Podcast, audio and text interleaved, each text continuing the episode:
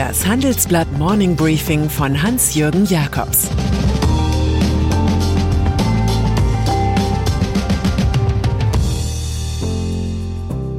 Guten Morgen allerseits. Heute ist Freitag, der 25. Juni, und das sind heute unsere Themen. Freude, wieder ein Joe Biden-Deal. Ärger, Globalisierung als Mangelwirtschaft.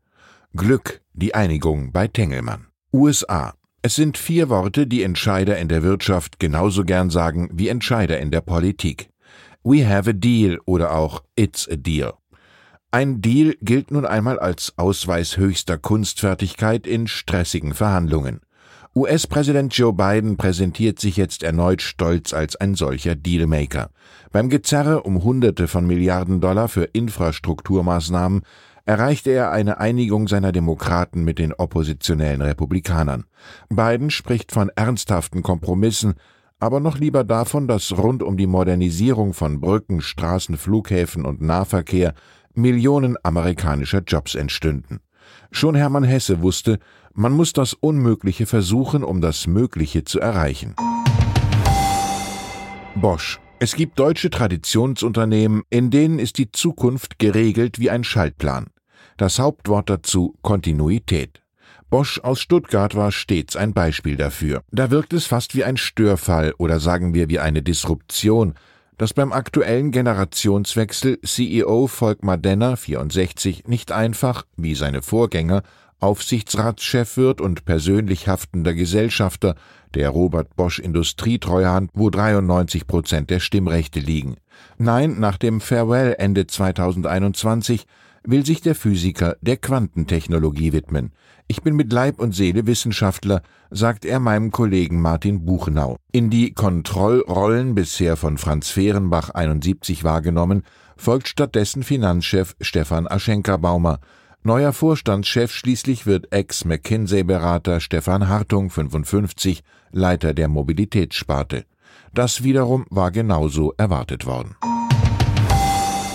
Lieferketten. In unserem Wochenendtitel berichten wir auch über schädliche Bergkiefernkäfer in Kanada, die Havarie des Containertankers Ever Given im Suezkanal und Nachfrageschübe nach Vorprodukten ausgelöst durch ehrgeizige Produktionspläne wie bei Airbus. Den drei Ereignissen ist gemeinsam, dass sie auf eine aktuelle Kreislaufschwäche der Weltwirtschaft weisen, Lücken in den Lieferketten.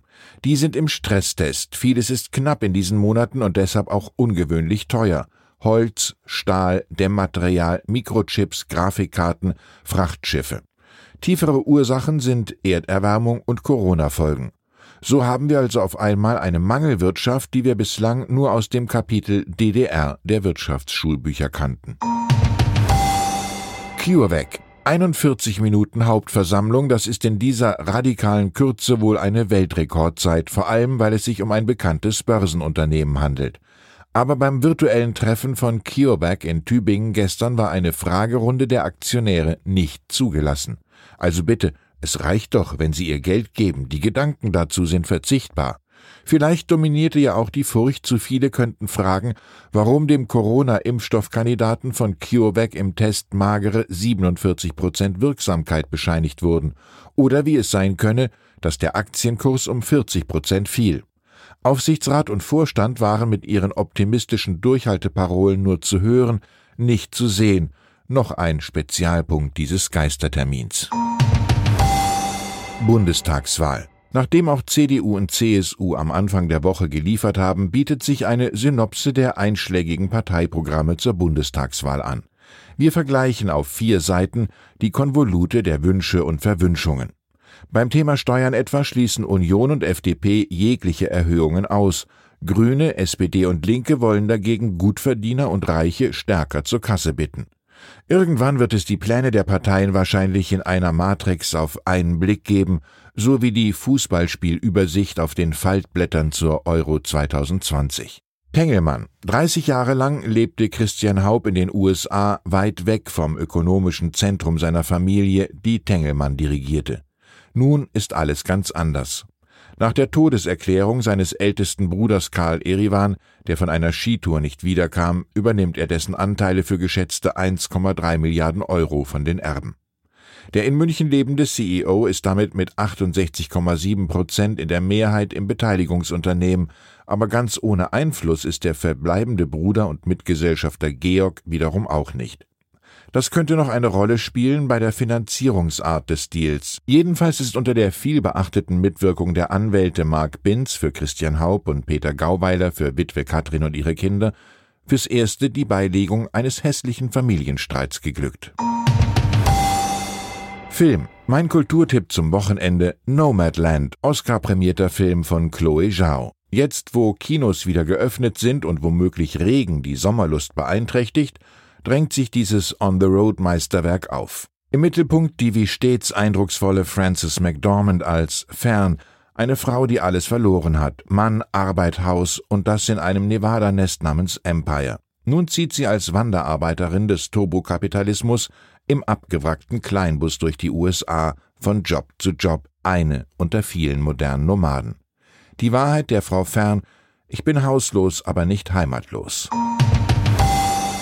Trump. Und dann ist da noch Rudy Giuliani, der es als New Yorker Bürgermeister zwischen 1994 und 2001 schaffte, die Kriminalitätsrate entscheidend zu senken. Als juristischer Intimus des Präsidenten Wüterichs Donald Trump aber verspielte er seinen Ruf und nun auch seine Anwaltslizenz. Die hat ein New Yorker Gericht ausgesetzt. Giuliani habe rund um den Wahlkampf 2020 nachweislich falsche und irreführende Aussagen gegenüber Gerichten, Gesetzgebern und in der Öffentlichkeit gemacht, so heißt es. Die Ohrfeige gilt vor allem der Kampagne des 77-jährigen Beraters, Trump sei aufgrund eines Stimmenraubs der Demokraten um den eigentlichen Wahlsieg gebracht worden. Beweise sind Fehlanzeige. Mit Oscar Wilde finden wir, das wahre Mysterium der Welt ist das Sichtbare, nicht das Unsichtbare. Ich wünsche Ihnen ein entspanntes, fröhliches Wochenende. Es grüßt Sie herzlich Ihr Hans-Jürgen Jakobs. Das war das Handelsblatt Morning Briefing von Hans-Jürgen Jakobs, gesprochen von Peter Hofmann.